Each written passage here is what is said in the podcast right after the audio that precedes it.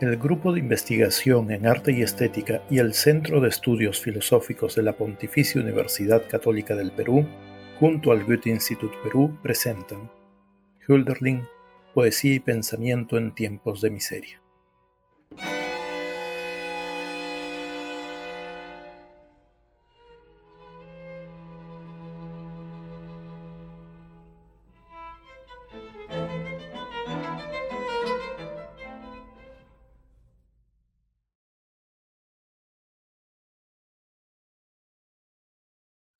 Como en otros poemas suyos, en El archipiélago Hölderlin contrasta el presente de la vida moderna con el pasado de la comunión espiritual de los griegos. El nuestro es un tiempo nocturno, privado de dioses, que nos esclaviza con la faena propia. El brazo potente se afana sin cosechar frutos, porque el taller estruendoso solo permite que nos oigamos a nosotros mismos. Esto, sin embargo, es una pesadilla de la que cabe despertar y el archipiélago en ese sentido es un poema para que el alma joven y alegre despierte y renazca. El ideal remite, como en otros poemas, a la Hélade, pero quizá ninguno de los cantos de Hölderlin al pasado helénico logre imágenes tan potentes y bellas como las del archipiélago. Esta elegía es, en todo caso, uno de los testimonios más elevados de su amor por Grecia. Para conversar sobre este extenso poema, nos encontramos con Lucía Mancilla, investigadora del Grupo de Investigación en Arte y Estética de la Pontificia Universidad Católica del Perú. Bienvenida, Lucía. Hola Arturo, hola Yosimar, gracias por la invitación. ¿Qué te parece si antes de comentar el archipiélago lo contextualizamos en la discusión moderna? ¿Cómo los contemporáneos de Hölderlin se apropian de la cultura griega? Claro, es importante tener en cuenta la herencia moderna sobre la cual opera la obra de Hölderlin. Encontrándose en la transición del clasicismo al romanticismo, su obra responde a las decisiones de la cultura y la sociedad modernas, entre ellas la de razón y sensibilidad. Esta decisión o abismo no solo tuvo repercusiones en el plano ontológico y epistemológico, sino también en la forma como el ser humano se comprendía a sí mismo. La primacía de la razón ilustrada trajo consigo una jerarquización de nuestro intelecto por sobre nuestro cuerpo, y con ello los sentimientos y las pasiones fueron entendidos como aquellos que debían ser, si no desterrados, al menos dominados. Frente a ello, la imagen de Grecia aparece como una totalidad donde el ser humano se desarrolló tanto en el arte como en la ciencia, es decir, como un paradigma de unificación. Como menciona Manuel Barrios, al costado de Grecia como aquella sagrada simplicidad, la modernidad aparece como un momento de pérdida y fragmentación. Así es. Y esto es válido también para las relaciones sociales y para el modo como el ser humano se relaciona con la naturaleza. Ambos asuntos requerían de una razón sensible o de una sensibilidad reflexiva para así poder conducir las relaciones sociales hacia la libertad, la paz y el amor, así como para comprender lo sagrado en la naturaleza. Por supuesto, la razón sin una formación de la sensibilidad y el carácter lleva al hombre, como dice Schiller, a la barbarie. En ese sentido, se puede decir que Hölderlin hace suya la crítica de Schiller a Kant. Para Kant, hay una distinción entre la naturaleza fenoménica, sensible, y la naturaleza numénica o racional del ser humano. En ese compuesto abismado de naturaleza y libertad, él sostenía su insociable sociabilidad. Ahora bien, la posibilidad de un Estado moral debía considerar esta oposición entre Hobbes y Rousseau, pero para Schiller, la libertad no podía sostenerse solo en el ideal de la razón y desde allí imponerse sobre la naturaleza sensible. Él no veía que ese camino condujera a un hombre libre y a un estado moral, sino a uno represivo y autoritario, donde los hombres se instrumentalizan y prima la discordia. Por ello, propone superar el antagonismo en el interior mismo del ser humano, en su carácter. Efectivamente. Ahora bien, si el carácter natural tiende a la destrucción de la sociedad, es decir, el estado de naturaleza, el carácter moral es un mero ideal regulativo que nunca llega a ser fenómeno. De allí que sea necesario para Schiller un tercer carácter que sirva de puente y de punto de apoyo para lograr la integración del ser humano. Este tercer carácter es el que se forma con la educación estética. Cada individuo debe formar su sensibilidad. Allí tienen un rol central las artes, especialmente la poesía. Claro, Schiller encuentra en la experiencia estética la posibilidad de aliar al sujeto con su sensibilidad y en ese sentido encuentra que la reflexión sobre la belleza y el arte es la vía para curar la enfermedad cultural de su época. De ahí que en la segunda carta Schiller diga que, para solucionar el problema político en la práctica, es necesario tomar la vía estética porque el camino de la belleza conduce a la libertad. Así, la búsqueda de la armonía realizada por el hombre moderno y fragmentado solo puede darse cuando la vida misma se toma desde esta actitud estética, una actitud que no deja de lado los avances de la razón y el entendimiento, sino que armoniza todas las facultades humanas en miras a no reducir al hombre a un fragmento. Esto va a influir en todos los románticos. Exacto, porque el arte va a ser la vía principal para la formación del carácter del hombre. En una época donde triunfa la ciencia bajo el imperio del mundo objetivo, el arte, en su libertad formal, le va a devolver al ser humano su capacidad como agente creador.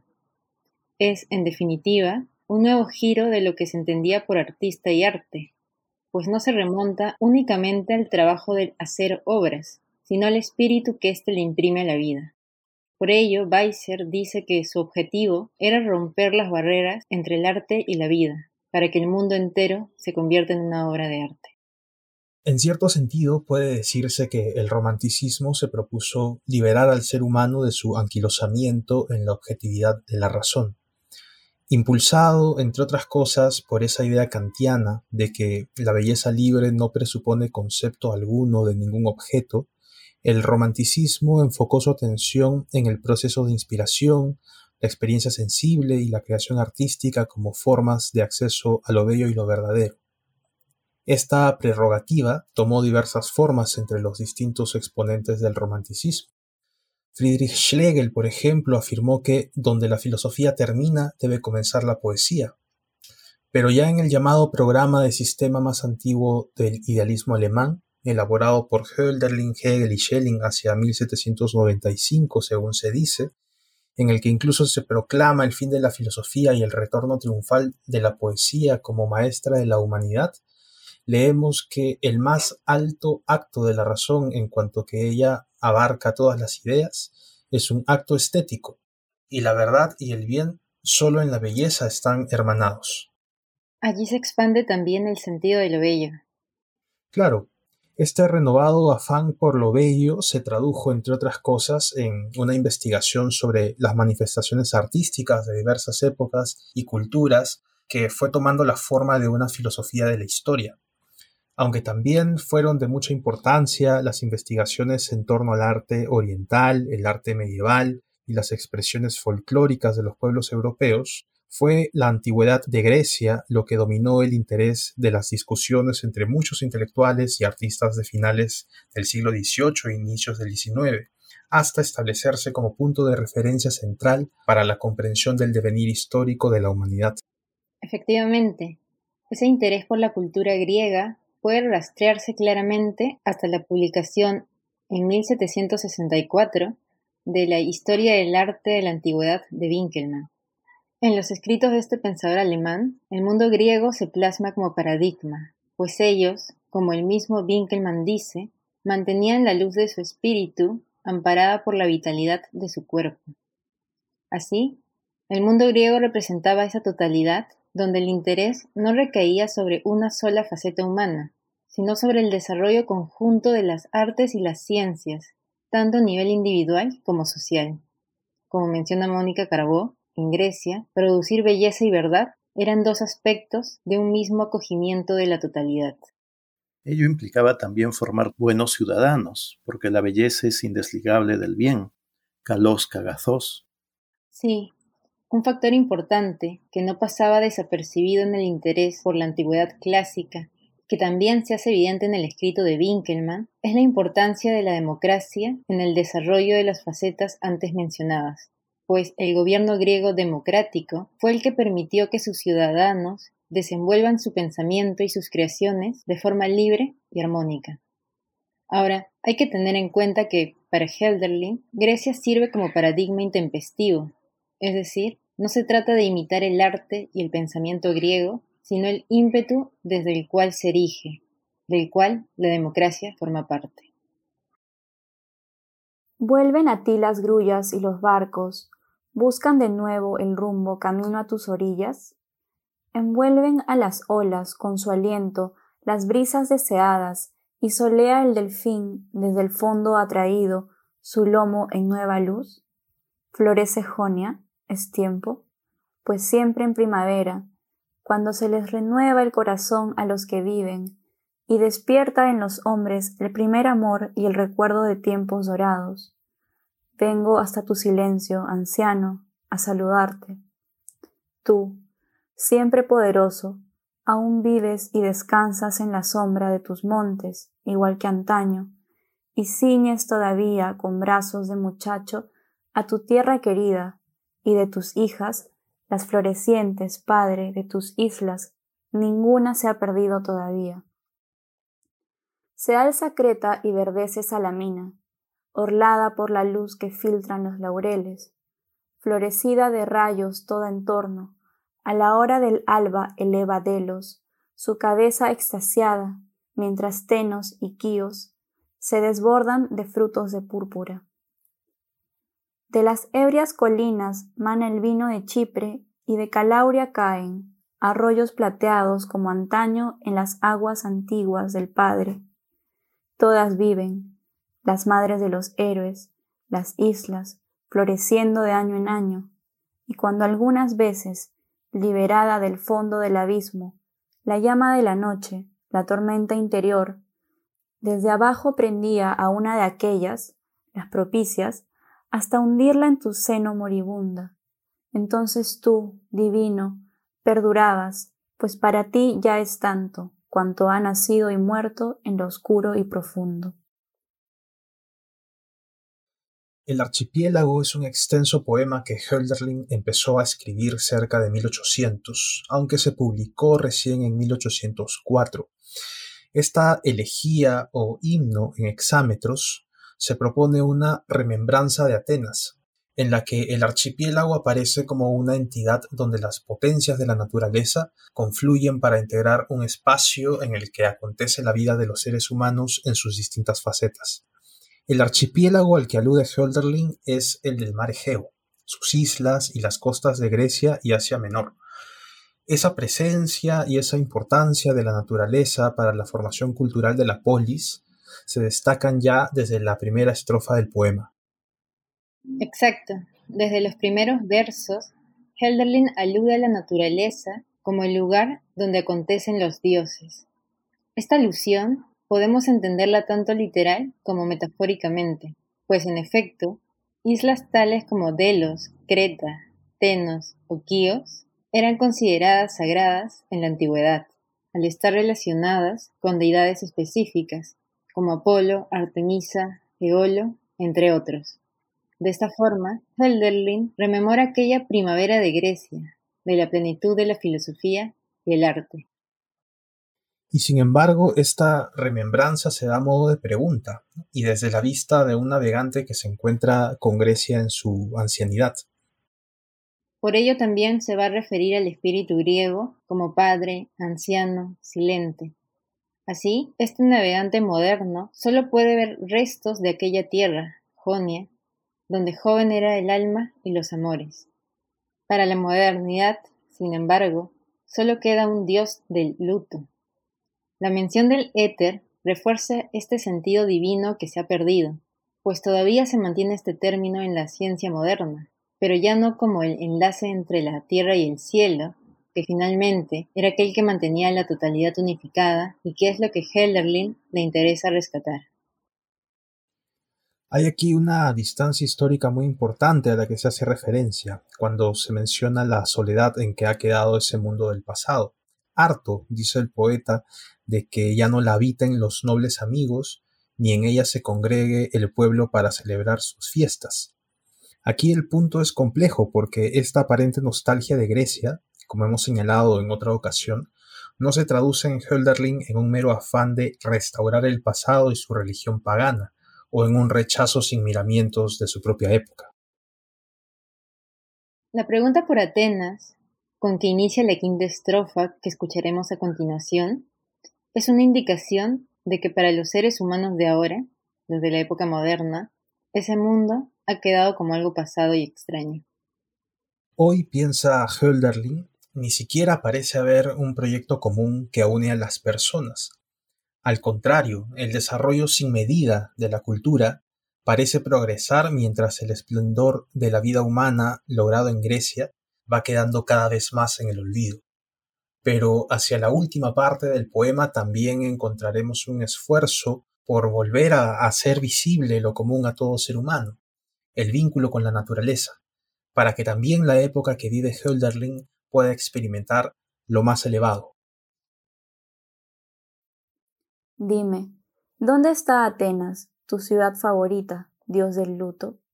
Se redujo a cenizas en la sagrada orilla hasta cubrir las tumbas de aquellos, los maestros, o hay todavía alguna señal suya, de manera que acaso el marino, al pasar, la memoria y la nombre? ¿No se alzaban al cielo las columnas y en otro tiempo allí resplandecían las figuras de dioses en lo más alto de la fortaleza? ¿No murmuraba allí la voz del pueblo, tempestuosa, agitada desde el ágora y desde alegres puertas no se apresuraban las callejas bajando hasta aquel puerto tuyo bendecido? Frente a la grandeza espiritual de los atenienses, representada por su ágora, Hölderlin presenta luego a los persas como un pueblo desmesurado, rico en armas, vasallos, tierras y alhajas. Esto genera en el persa una confianza excesiva que sin embargo los engaña respecto de su poder y del desenlace. Y es que el persa, enemigo del genio y regidor de tantas provincias, hace años que cuenta en abundancia las armas y vasallos, haciendo mofa de la tierra griega y de sus pocas islas, y le parece un juego y hasta un sueño este pueblo ferviente, cuya armadura es el espíritu de los dioses ligero ha pronunciado la palabra y rápido, al igual que el manantial de fuego en la montaña, cuando el Etna, terrible entorno, lo derrama y sepulta ciudades y jardines flecidos en su flujo de púrpura, hasta que la corriente va enfriando su ardor en el mar consagrado. Así, desde Ecbatana, con el rey abrazando y asolando ciudades, el suntuoso tumulto se abalanza.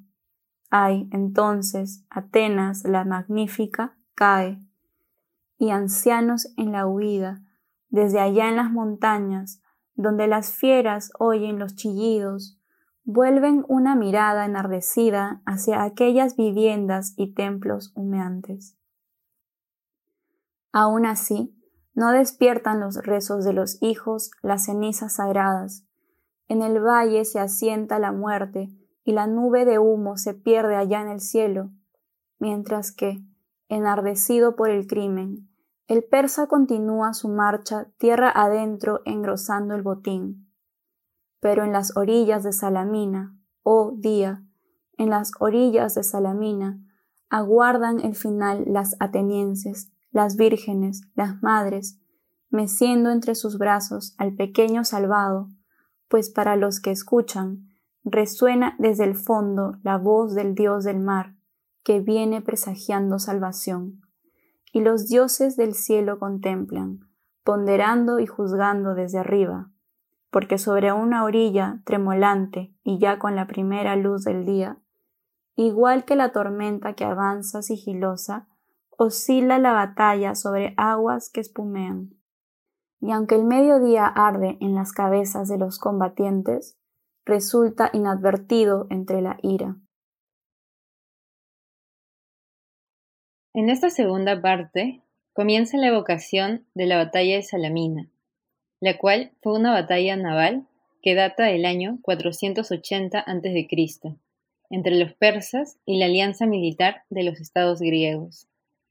Este evento representó un antes y un después para estos pueblos, pues fue en ella donde éstos demostraron la preeminencia de la democracia y su espíritu de unidad. Tuvieron que unirse en esta causa común, ya que según se dice, el imperio persa era ocho veces más grande que el griego. Mientras el primero tenía 200.000 guerreros, el segundo tenía solo 25.000. De allí que, mientras las mujeres y los niños abandonaban la ciudad, los hombres se alistaban bajo el mando de Temístocles. De esta batalla tenemos el testimonio de Esquilo, quien representa este suceso en los persas. Así es. Resulta sugerente que, conociendo seguramente la versión más moderada de Heródoto, Hölderlin tome como referente al texto trágico de Esquilo, que exalta la unidad ateniense y que presenta al tirano persa en fuerte contraste con la libertad griega. Hölderlin parece hacerse eco de esto mismo para su propio tiempo, cuando, en Carta Sinclair, afirma también es bueno y hasta constituye la primera condición de toda vida y organización que no haya ninguna fuerza monárquica en el cielo ni sobre la tierra. Además, hay que tener presente el rol político de la tragedia en la constitución de la democracia ateniense. Jean-Pierre Fernand señala que al fundar los concursos trágicos al lado de sus órganos judiciales y políticos, la tragedia se vuelve el arte más arraigado en la realidad social, pues en ella la ciudad se hace teatro. Exacto. Y esta conexión entre el arte y la vida es justamente la que Hölderlin parece aludir, pues no resulta en vano que este suceso forme parte de una elegía por el espíritu de Grecia. No se trata de evocarla en su mero resplendor, sino desde el fondo desde el cual emerge, y de esa manera hacer evidente que, desde los escombros, el hombre aún puede buscar el solar de su casa y contemplar. La democracia no es sólo la organización política de Grecia, sino el factor primordial que propugnaba la libertad y el desarrollo de su espíritu. Pues, como dice Winkelmann, fue gracias a la libertad que se elevó el pensamiento de todo el pueblo. Como de un tronco sano brota una rama noble. Efectivamente, en cualquier caso, es claro que al menos aquellos a los que Heródoto presentó como animados por los mejores deseos en lo tocante a Grecia, ellos identificaron en el expansionismo persa una amenaza a su ideal común de libertad, pues toda ciudad, aun cuando recibiera el título de aliada, se volvería parte de una satrapía, en la que sólo importaría el designio de uno en lugar del imperio de las leyes y las instituciones democráticas. Esto motivó que antepusieran la patria común a los intereses particulares. Lo que estaba en juego era la vida democrática frente a la sumisión bajo la tiranía. Así entendieron que si la victoria frente a los persas fue posible, era porque los propios griegos habían abandonado la tiranía, y de manera inversa, ese triunfo militar consolidó a la democracia. Y en ese sentido, la batalla de Salamina representa el triunfo de la democracia no solo para los griegos, sino para toda la cultura occidental que de allí emana. El hecho de que Herderlin recurra a este momento histórico evidencia que se trata de una batalla que tuvo una impronta importante en lo que se considera la unificación del espíritu griego. De hecho, Zamorano nos señala que, en esta batalla, se hace manifiesto que lo griego no representa un solo territorio ni una organización política, pues son los hombres quienes hacen una ciudad y no las murallas y las naves vacías de tropas. Frente a esta imagen de unidad y comunitarismo, se marca nuevamente la distancia que separa al hombre moderno, quien se considera un sujeto inalienable e independiente.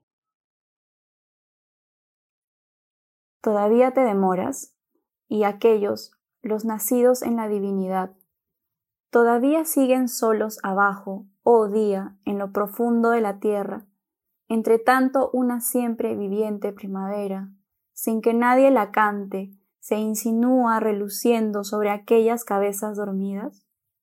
Pero no por más tiempo. Ya escucho allá a lo lejos el cántico coral del día de fiesta, en la verde colina y el eco del boscaje, donde se eleva el pecho de los adolescentes, donde el alma del pueblo se une plácidamente en la canción más libre para honra del Dios, aquel al que los cielos corresponden y para el que también los valles son sagrados. Pues, donde la corriente se apresura gozosa entre flores del campo y es cada vez más joven, y donde en las llanuras soleadas, madura el noble trigo y la fruta en los huertos. En la fiesta del día gustan de coronarse los devotos. Y sobre la colina de la ciudad reluce, como el hogar de un hombre, el divino pabellón de la alegría, porque la vida entera se ha llenado de sentido divino y, consumando todo, vuelves, naturaleza, a aparecerte por doquiera tus hijos como antes y, como una montaña veteada de arroyos, afluyen de aquí y allá las bendiciones sobre el alma del pueblo que de nuevo germina. Entonces, alegrías de Atenas, hazañas espartanas y delicia de la primavera en tierras griegas, cuando haya de llegar ya nuestro otoño, y en su madurez ya regresen, oh genios todos del mundo pasado, pues miren que ya el año va pronto a culminarse, entonces los preserve a ustedes también, días antiguos, la fiesta. Mire el pueblo a la Hélade, y en medio de su llanto agradecido, se ablande en los recuerdos el orgulloso día del triunfo. Ahora bien, como se ha mostrado evidente a lo largo del poema, la imagen de la naturaleza está vinculada al sentido de totalidad y con ello a las divinidades que la ejemplifican. En efecto, su alusión al archipiélago como lugar geográfico no solo nos remonta al pasado histórico griego, sino sobre todo a los dioses que allí habitaban. Es la relación del hombre con la naturaleza, como expresión de las divinidades, lo que finalmente el navegante moderno añora. La inmortal primavera, ejemplificada por el espíritu griego, será aquella por la cual, ya en otoño, guardará luto el hombre moderno. La conciencia de la pérdida va a marcar el tono desde el cual Helderlin va a mirar su propio tiempo y lo que a éste le espera. En ese sentido, resulta conveniente tomar en cuenta lo que Barrios propone cuando dice que el poema es para Helderlin como una Eucaristía donde el poeta sacerdote hace la invocación. Pues en efecto, tras la conciencia de la pérdida absoluta, el poeta convierte este cántico en una libación para aquellos que duermen por siempre. Esta invocación del espíritu griego que señalas es muy importante porque con ello se articula una compleja relación histórica entre el pasado y el presente, con la que Hölderlin busca responder además a la cuestión de cómo abrir todavía un futuro para el ser humano. De lo que se trata no es de imitar la cultura griega, pues la diferencia y la novedad de la época moderna son algo innegable y que hay que asumir. Lo que nuestro linaje, dice Hölderlin, tiene que reapropiarse y volver a aprender de los griegos es el cultivo del vínculo con la naturaleza, para que así nuestros esfuerzos por fin obtengan fruto. En la relación con la naturaleza radicaría para el poeta el fundamento de una y otra época, lo que une lo lejano y lo cercano. No se trata, pues, de imitar el pasado y renunciar al presente, sino de invocarlo y confrontarlo para formarse uno mismo. De igual modo, el futuro no se concibe como la mera negación de lo antiguo y de la tradición, pues en esto radica también un impulso para el cambio y la renovación de la vida. Así es, aunque dentro de todo Hölderlin mantiene todavía su esperanza, es consciente también de que se requieren no pocos esfuerzos para lograr tal cosa. No solo un cambio de actitud por parte de los individuos, sino establecer adecuadas condiciones políticas para tal fin. Ya señalaba él mismo en una carta a su amigo Casimir Böllendorf que el uso libre de lo propio es lo más difícil, uno podría pensar que el desarrollo de la sociedad moderna hasta la actualidad confirma la verdad de esta afirmación, que ella no ha logrado formarse libremente y que persiste aún como ese taller de salvajes e infelices en el que cada uno se oye solamente a sí mismo, de modo que las expectativas de lograr una transformación significativa de la vida humana parecen ciertamente desalentadoras. Pero para Hölderlin de lo que se trata justamente es de saber disponer y cultivar una medida en lo que se nos impone como mera violencia o destino, así como en esa enajenante relación del individuo consigo mismo por la que se haya actualmente perdido, dice el poeta, como en el orco, en la noche y sin Dios. Ciertamente se trata de que el sujeto moderno encuentre el ímpetu espiritual necesario para hacer posible una experiencia semejante a la que el pueblo griego logró, pues su naturaleza ya no puede compararse con aquellos de antaño, donde la vida era principalmente en comunidad y la meta era el bien común de todos los ciudadanos.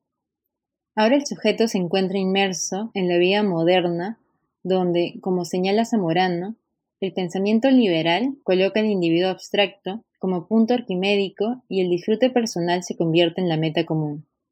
En ese contexto, al ciudadano moderno solo le queda realizar una elegía por aquel espíritu que ya no yace con nosotros, aquel que unificaba lo lejano y lo cercano, lo divino y lo humano.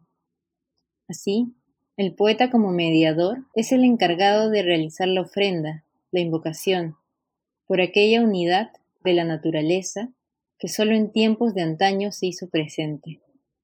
Aquel tiempo de días de fiesta, donde la democracia reinaba y donde la vida entera se había llenado de sentido divino. Aquel tiempo que solo podría haberse desarrollado sobre el luto de la batalla, donde despertando de una pesadilla, el alma del hombre puede erguirse.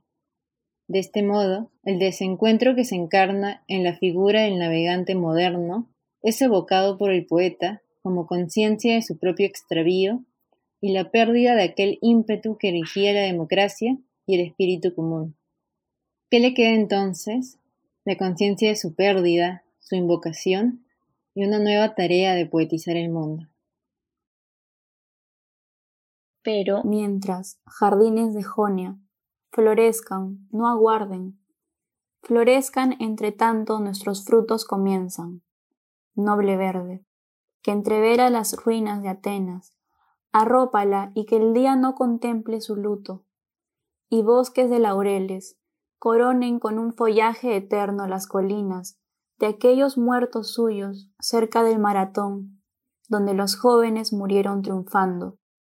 Porque allí, en Queronea, a cuyos campos, arrojando las armas a la sangre, los atenienses últimos huyeron, escapando del día de la ignominia. Allí, de las montañas, descienden cada día lamentos hasta el campo de batalla.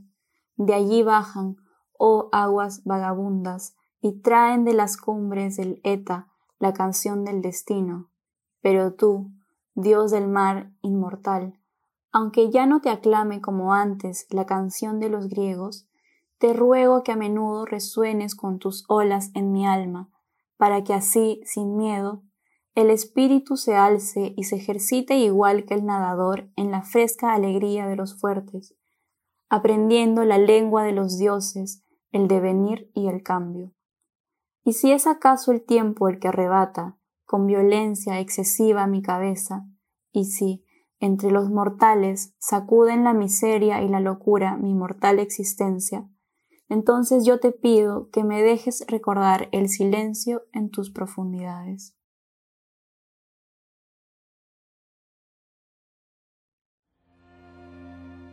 El archipiélago. Dirección y conducción, Lucía Mancilla, Yosimar Castilla y Arturo Rivas. Fragmentos del archipiélago leídos por Claudia Gómez. Fragmentos musicales de Ludwig van Beethoven.